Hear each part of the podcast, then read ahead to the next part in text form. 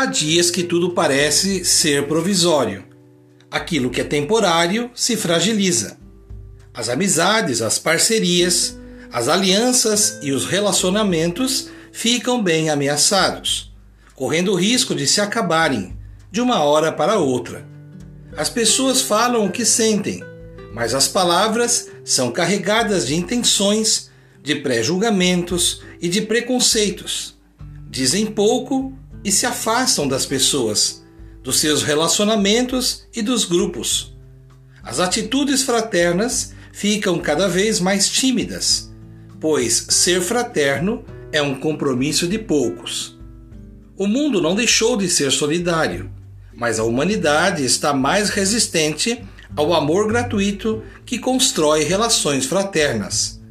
Precisamos avançar na direção da união de corações e de almas, sem cercas, muros ou muralhas. O atalho para essa meta é o amor. Cultivando a cultura de paz. Um grande abraço.